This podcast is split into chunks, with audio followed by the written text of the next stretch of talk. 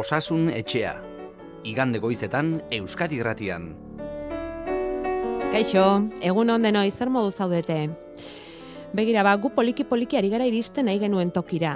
Covidaz gutxiago eta bestelako osasun gaiez gehiago hitz egitera pasa nahi genuen eta bide horretan goaz.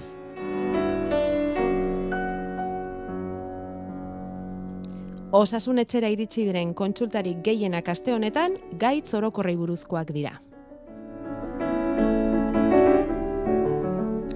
Egoera izan ere lasaituz doa, oroar neurri murriztaileak ere bai, lasaituz doaz, bereziki aste honetan Nafarroan.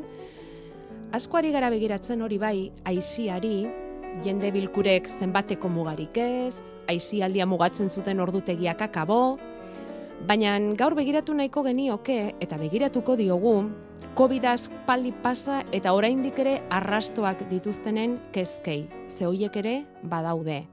Eta egia da neurriak murriztuz doaz, bai, baina maskara luzaroan soinean eraman beharko dugu, hori entzun eta entzunari gara. Eta ze gertatzen da eskoletan. Bereziki patioetan maskarak noiz arte erabili beharko dira. Eta bulegoetan maskarak bai. Eta mural gardenak ere bai, bakoitzaren ere itxiz?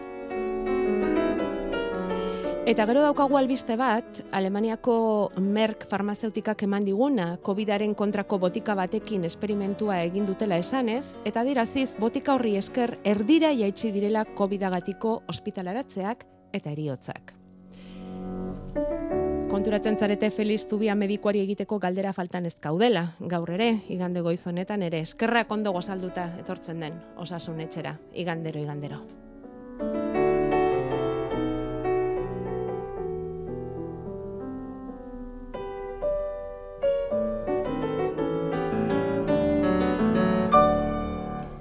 Feliz Tubia, kaixo egunon. Egunon. Bueno, zuzara gure medikua, Donosti Hospitaleko zainketa bereztien unitatean zerbitzu buru, hasita altzaudete, Feliz, zuek ere sentitzen zuen eguneroko lan ere horretan lasaitasun apur bat? Bai, bueno, e, hile honen, edo, irailaren hasieran esango dugu, ze urrian sartua gaude, irailaren hasieran eko ez du genbiltzan oraindik ere, erdialderako e, pixka bat geisten hasi zitzaigun eta egia da bilaren azkenerako ba kasua geisten hasi direla batez ere kasu berriak oso oso bakanak datuzela Hala ere, ospitaleratzeak e, geisten ari dira, baina proportzioan altu xamarrak oraindik, eh, e, gogoratu behar dugu adibidez, ba, ustegunean hogei kasu berri zantzirela, ez, desente dira. Baina, bueno, e, kasu horiek gutxiago dira, harinagoak dira, eta zizaizkigu bai pixka bat, e, oeak ustutzen, eta bestelako gaitzen ere ba, lasaiago ibiltzen. Eta langileon animoan, antzematen duzu, lankideak eta ja beste, ez dakit, aldarte batean daudela, eta? Bai, baina hainbesteko paliza jasota, oraindik ere nekeak desenti iraungo digu, eh? eta pixka bat buruz lasaitzerako kosto egingo zaigu. Ba, kalean ikusten da, eta behar da, ez, eta alaitasun da nabaritzen da, eta enola bukaera bat nabaritzen zaio, guk badakigu kalean desagertuko dela, baina guri tarteka tarteka kasuak iritsiko zaizkigula, ba, bestelako gaitzekin gertatzen den bezala, eta badakigu guretzat pandemia behar badestak izen mailetan, baina gaixotasuna behintzat ba, pixka batean hortxe egongo dela, eta horretarako pres gaude. Bueno, Ondo iruditzen baldin dizu Feliz, eta saioaren hasieran esan dugun bezala, COVID kontuak pixka-pixka bat eh, esan dezagun lehentasuna galtzen ari dira, baita osasun etxean ere, ordan oie gerorako utziko ditugu, eta beste gai batzuekin hasiko gara. Hepatitis imunea, potasioa eta udazkeneko alergia.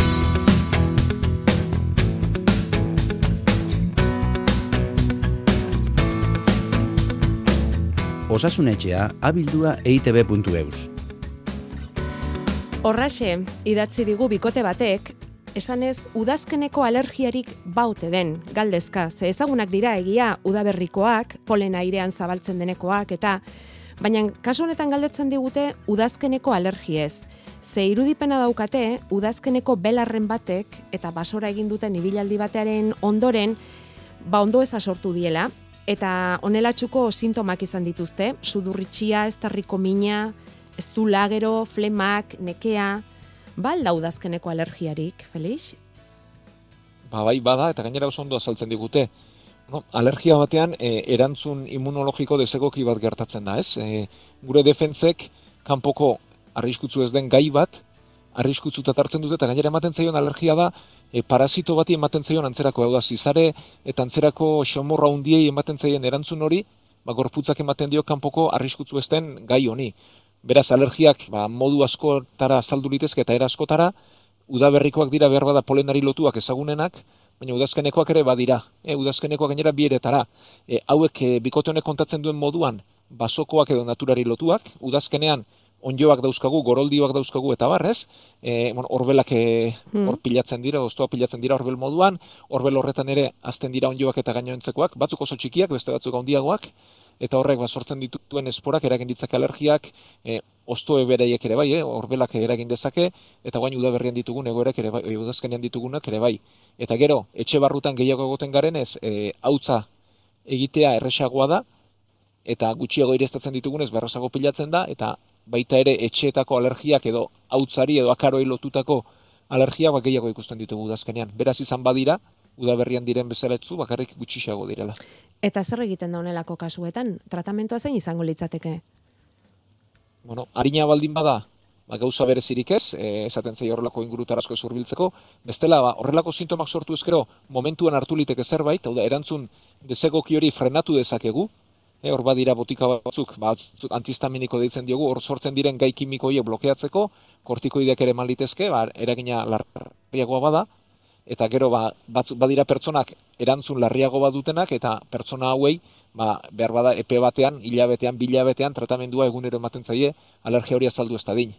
Eta hmm. gero azken azkenik badira alergien aurkako txertuak ere, nez eta berez txertuak ez diren hitzaren zentzu ertzian, no, txertu egiten dutena da, gure gorputzaren erantzun desegoki hori, oda parasitoi bideratuko genien erantzun desegoki hori, beste batetara bideratu. Oda, gai txiki hauek, edo gai hauek dosi txikitan eman, eta gure erantzun immunitarioa defentzak bestera batetara bideratu, ondorenean azaltzen direnean kantitate handiagotan, ba, ez da den erantzun desegoki hori izan. Bueno, nik uste dut, e, kasu honetan, Felix, jakitea bakarrik ere, udazkeneko alergiak badirela, eta dituen sintoma horiek horren adierazle izan daitezkela, horrek bakarrik ere lasaitu egingo duela pertsona hau, eta gero ba ikusi egin beharrez, alergi horren erantzuna zenbaterainokoa den, tratamenturik jarri ala ez erabakitzeko.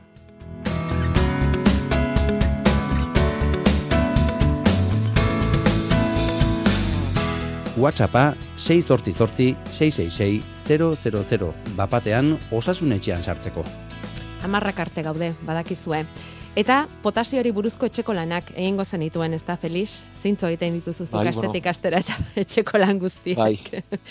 Hau bueno. esan, eh, asko prestatuk ez e, berre harrik ere ez neukan, honekin jarduten garelako egunero lanean. Bai, e, bueno, gure bai. lanaren mentzat bai eguneroko tasunean, eta gainera honi buruzko eskolak ere ematen ditu danez, ba, bueno. nahiko jorratutako gaia da. Bai, freskatzea besterik etzai zutokatzen osasunetxean. Bai. Kontua da, entzule honek, ba, bai, gora daukala potasioa, bidali dizkigu datu zehatzak ere, urte terdian 6,1 batean edukidu potasioa, medikuak botika hartzeko esan dio, eta lortu du zortzi, e, boskoma zortzira jeistea, pixkatxo bat, baina esan diote hala ere altua dela. Eta galdetzen dizu zer egin daiteken potasioa jaisteko, berari gomendatu diote esate baterako elikadura apur zaintzeko, eta hor, esan diote frutetan adibidez, bakarrik sagarra eta udarea jan ditzakeela. Eta barazkiak ere denak ez, eta asko egosita jateko eta horrelako aholkuak eman dizkiote. Eta berak ba ez daki zer egin eta pentsatu du bueno ba osasun etxera deituko dut Feliz Zubiari galdetuko diot.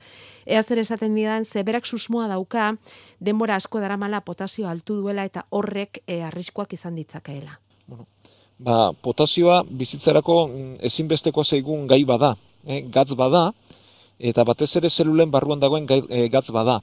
Eta bueno gure zelulek orokorrean badute elektrizitatearekin edo bentsat e, ioi hauen gatz hauen mugimenduarekin ba, jarduteko aukera eta horrek e, elektrizitatearen aktibazio bat edo lan bat eragiten du.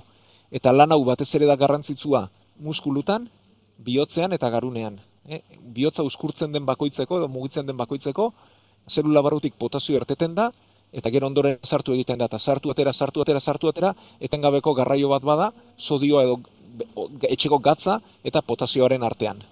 Beraz, potasio mailak oso oso zorrotz e, gorde behar ditu gorputzak, e, esan dut zelula barruan oso altu daudela, eta zelulatik kanpo odolean baju.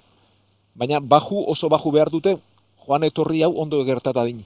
eta hortaz batez ere giltzurruna arduratzen da. Beraz, potasio maila altuak baldin baditu, entzule honen kasuan adibidez, ba, giltzurrunari lotutako gaitzak izaten dira gehien bat, eta giltzurrun horrek sortutako arazoetako bat, ba, potasio gehiagizko hau izan hori da.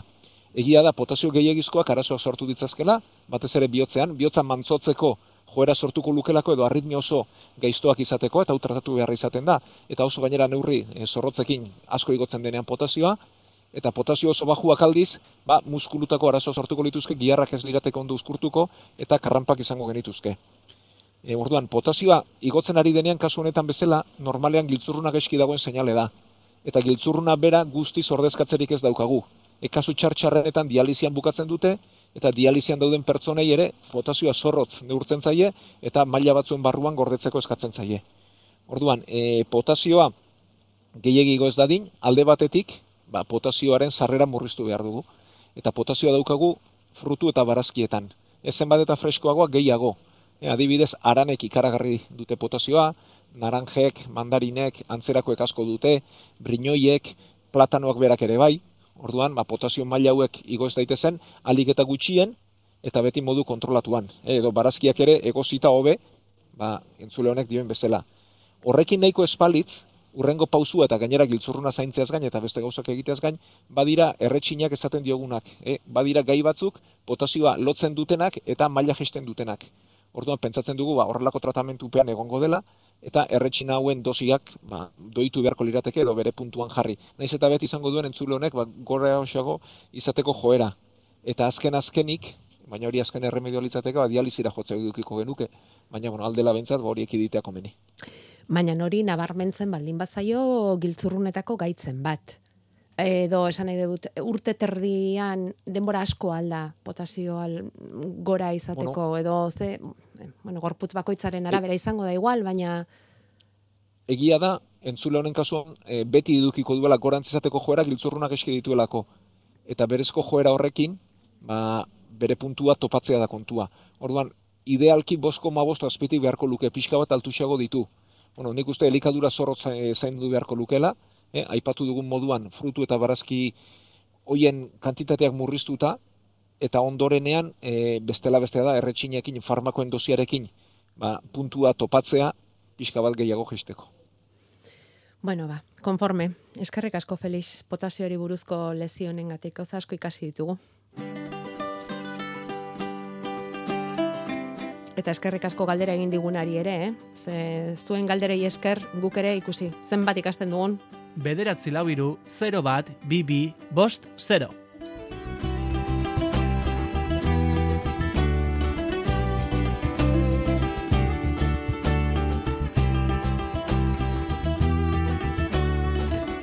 Horixe da gure erantzun gailu automatikoa, hogeita lau orduz, eta urteko irureun eta irurogeita bostegunetan lanean diarduena, eta zuek aukera dezakezue, zuen mezua nola igorri guri, nahi baduzue audio mezuak bidaliz, bai whatsappera, bai erantzun gailura, nahi baduzue idatziz, emailera, nahi duzuen bezala guk dena begiratzen dugu, eta saiatzen gara mezu guztiak jaso, eta aldela guztia ikaso egiten.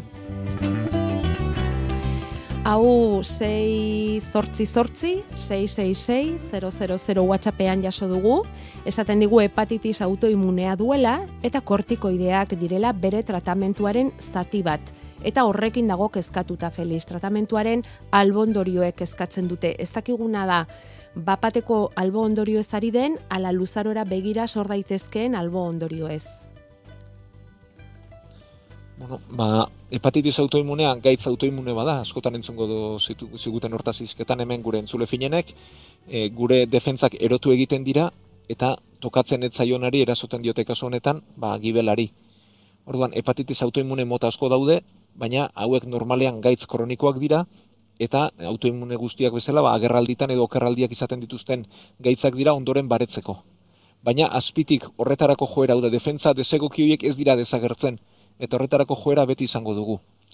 Orduan, e, honen tratamendua bat da defentza horiek murriztea edo apaltzea, eta horretarako kortikoideak erabiltzen dira.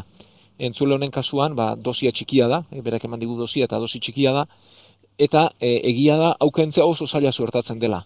E, probatu liteke, gaitzaren momentu honenetan behar bada jetxi ere egin liteke dozia, ia kentzeraino ere iritsi liteke zenbaitetan, baina ondoren agerraldiak izango ditu, okerraldiak izango ditu gaitzak, eta doziekin ba, askotan gora eta bera gora eta bere ibili behar izaten dugu.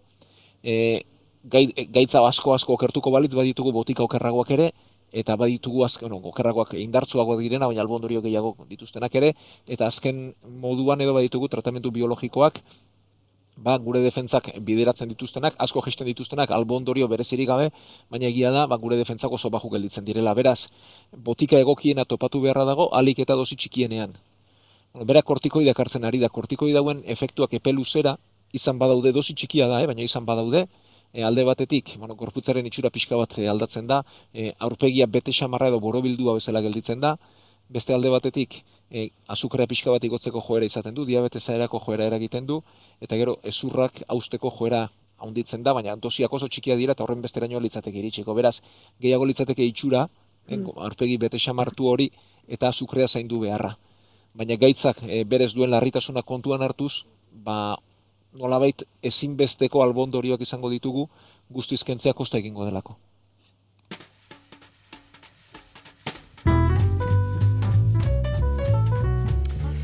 Bueno, eta datorren astean segiko dugu helikobakter pylori bakterioaz eta aztertuko dugu ainararen kasua ere. Berak melitidis transversal akutua izan zuen eta orain gomendatu dioten tratamentuari buruzko zalantza ditu.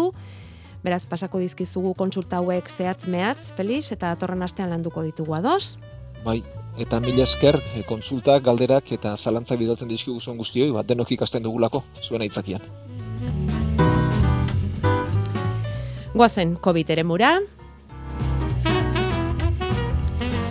entzun diozue Felixi berari ere lasaitasuna nabari da, pandemiaren bilakaera ikusita, kalean bai behintzat, eta datuek ere ala erakusten digute, erkidegoan positibotasa euneko bat koma irukoa da, inzidentzia euneko irurogeita amarrekoa. Eta begiratuko bagenio irurogeita bosturtetik gorako iritarren multzoari bakarrik, hori kontutan hartuta bakarrik, izango litzateke inzidentzia euneko berrogeita amabostekoa. Bueno, eta bir sorkuntza tasa ere batetik behera daukagu justu, eh? Baina batetik behera, 0,laurogeita amarrekoa. Euskal Autonomia Arkidegoan hori, urria bai korrasteko moduko datuak, eta Nafarroan positibitatea bat koma bostekoa, han ere, baikor.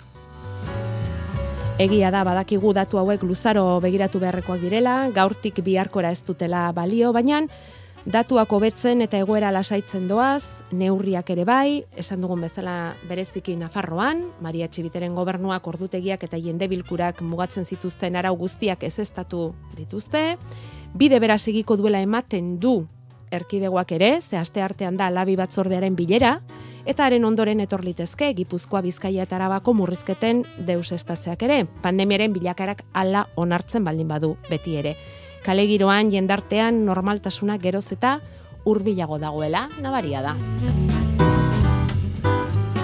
Baina, baina horren barruan badira oraindik ere mm, geratzeko etorri diren murrizketa batzuk. Eta horietako bat maskara da, Feliz. Behin eta berriz esaten dugu, esaten diguzu, eta badakigu maskara lagun edo etxai, baina horri izango dugula alboan luzaroan. Eta horri lotuta dator gure lehendabiziko galdera.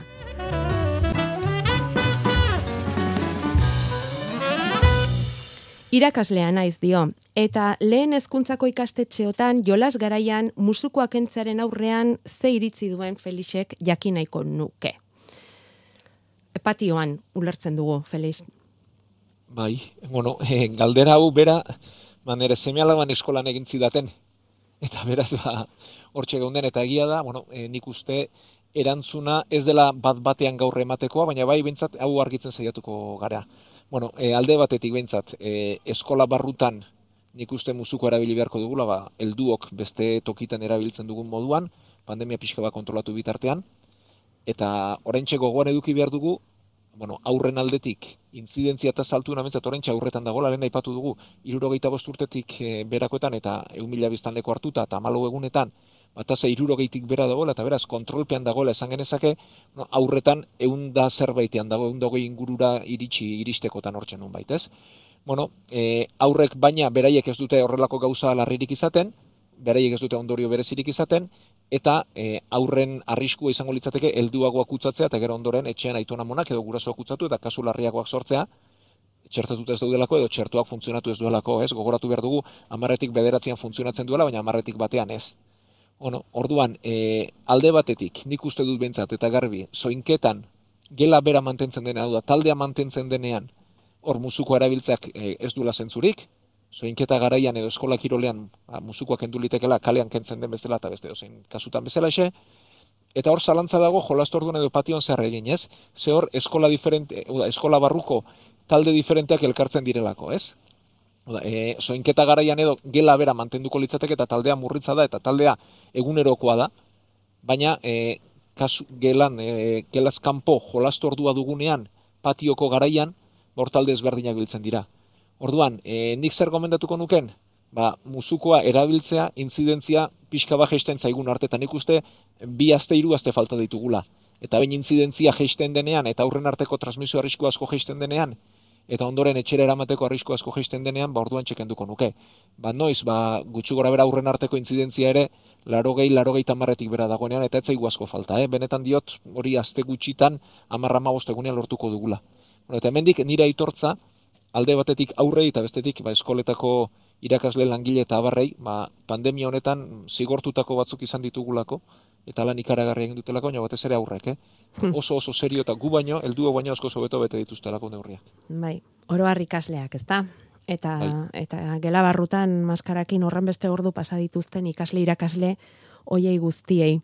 Eta lantokietan, toki publikoetan, lehiatiletan, eta feliz dauzkagun e, metakrilatuzko panel hoiek eta beharrezkoak aldira, denok maskararekin ibiltzen gara, eta hala ere, beharrezkoak dira horrelako itxiturak? Nik e, itxitur horiek hasieran sortu ziren eta jarri ziren, ba, pentsaturik distantzia garrantzia handia zuela eta tanta hundien bidez transmititzen zela, ez?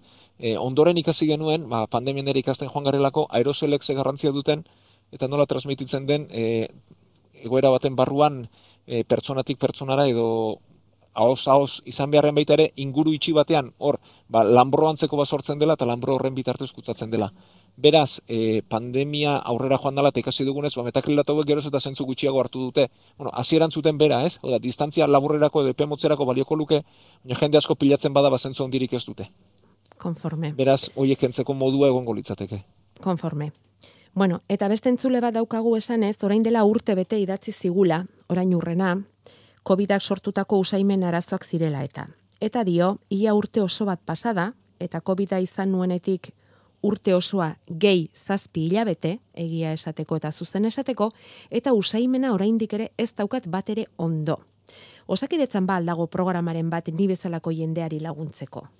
Berak esaten dut, aitortzen du, ez da arazo larria, jende asko egongo da egoera okerragoetan badakit, baina oraindik ere nire usaimena oso apala da, eta gero gauza um, usaimenari lotutako gauza raroak gertatzen zaizkio, sukaldeko gaza ez du ia usaintzen, baina gero usain arraro eta oso indartsu batzuk somatzen ditu, oso deigarriak egiten zaizkionak, batzuetan oso modu bortitzean, eta gero denborarekin usai hoiek ere aldatzen doa zela dio, eta orain konturatu da, ba, usaimena ez ezik, dastamena ere aldatu egin zaiola, izan ere biak lotuta baita, ez da? Eta joango litzatekela medikuaren gana, baina horren beste lan izango dutela, ba, pentsatu du, lehen da bizi felixik kaso egingo diot, orain dela urte bete ere galdetu nion, eta ez zertan aurreratu aldu honetan, Felix? Bueno, e, ba, zerbait ikasi dugu, zerbait ikertzen ari dira bintzat, esango dugu. Bueno, e, badakigu koronavirusaren ezagorri hundienetako bat usaimen galera izan dela, ez? Bueno, e, koronavirusa beran mintzetatik sartzen da, eta lehenik eta bain ugaltzen zaigu sudurrean eta begien inguruan, hauan eta estarrian, ez? Eta gero hortik bigarrengo bultzada bat edo olatu bat izango luke, gorputzean zehar, ba, biriketan kaltetuta batzutan eta gehienetan ez. Eta bueno, bestelako organuak ere kaltetzen ditu, eh? E, giltzurunak, gibelak, esteak eta bar, baina bueno, batez ere ziklo hori litzateke kanpoko mukosak lehen da bizi eta gero gorputzean zehar. Orduan, e, usaimenaren mukosa hori kaltetuta gelditu liteke, eta pentsatu behar dugu mukosa hortan badirela neuronak, neurona txiki txikiak zuzenean garuna doazenak, eta hor usaimena sortzen dutenak. Eta hauek kaltetuta gelditzen direnean, ba, askotan horrelako gauza arraroak edo gelditzen dira ondorio moduan. Bueno, honi kontra egiteko programak badaude, bada usaimen errehabilitazioa ere, eta ba, pixkanaka garatzen ari den zerbait da, eta ikertzen ari den zerbait da. Ordan, nik badakit ikerketak badirela, osakidetzan bertan da taldeak konparatzen adirela, errehabilitazio egin edo ez egin ze emaitza e, lortzen diren. nik ezagutzen ditudanak oraindik ere oso astapenetan daude, eta ez dakigu benetan ze emaitza izango duten, ez dakigu benetan e, hobetuko diren alez diren, baina saiatu liteke. Beraz, zentzule hau e, bere otorrindoren gana bideratuko dugu, oso ondo egindako kontsulta izango dela, eta bertan saiatu litekela errehabilitazio hori egiten, zein emaitzarekin ba ez dakit. Baina, behintzat egin eta saiatu saiatu liteke. Egon zerbait badago, baina dena, dena da berria ezta?